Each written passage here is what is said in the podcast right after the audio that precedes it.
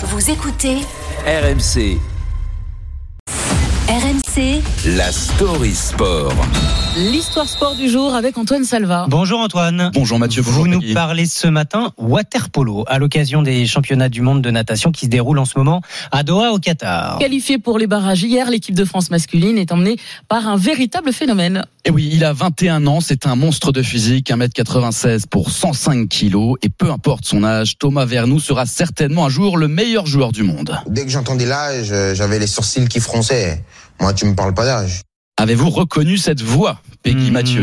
Ça Non. me dit quelque chose, mais honnêtement, j'y arrive pas là. Et c'est celle de Kylian Mbappé, Ah oui à qui il est souvent comparé selon son capitaine Hugo Crousilla. C'est un peu notre Mbappé, notre Wembanyama du water polo français. C'est une chance d'avoir un tel phénomène par- parmi nous. Eh ben, dites-moi carrément.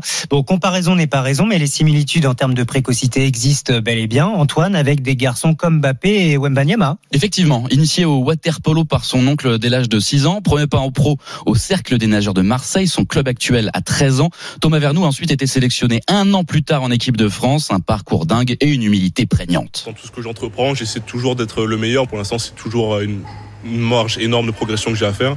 Donc c'est plus euh, sur ce plan-là que je me projette. Quoi. Et aujourd'hui, si Florian Bruzo, le sélectionneur, estime qu'il ne faut pas compter que sur lui, il est clairement le facteur X des Bleus. On allait accepter d'organiser les choses et puis que lui allait prendre le leadership euh, technique. Et c'est lui qui fera changer le, le cours des matchs. Alors avec Thomas Vernou dans ses rangs, l'équipe de France réalise donc un beau parcours mondial. Et oui, qualifié à l'issue de la phase de poule et de leur défaite d'un but hier face à la Grèce, les Bleus devront cependant passer par les barrages demain face à l'Australie. Thomas Vernou a fait trembler les filets à 15 reprises en 3 matchs, soit un tiers des buts tricolores. À Doha, notre collègue Julien Richard a lui aussi été bluffé. Eh ouais, injouable. À quelques mois des JO de Paris, Thomas Vernou, euh, est-ce qu'il peut guider l'équipe de France vers une médaille olympique qui serait quand même, euh, Antoine, la première depuis 1928 Eh oui, ça serait grand, c'est la grande question. Entendrons-nous ceci le 11 août prochain?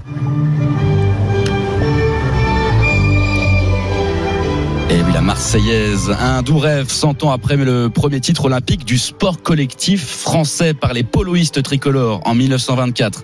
Thomas Vernou, également très rapide euh, en âge, a lui une, un autre rêve, celui de disputer au jeu des épreuves de natation. Ce doublon, une idée farfelue aujourd'hui, qu'il l'était beaucoup moins il y a un siècle pour un certain Johnny Weissmuller.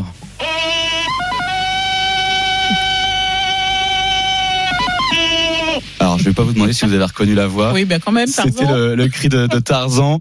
Euh, Johnny Weissmuller, l'acteur, était aussi et surtout un, un nageur hors pair. En 1924, il avait glané trois médailles d'or en natation et le bronze en water polo. Ah, quand même Eh oui, Eh ben, comme athlète. quoi, comme quoi, il y a de quoi s'inspirer. Merci beaucoup, Antoine Salva. France-Australie, barrage du mondial de waterpolo. C'est donc demain à 14h pour une place en quart de finale. tout à fait. Et votre story sport est à retrouver en podcast sur l'appli RMC.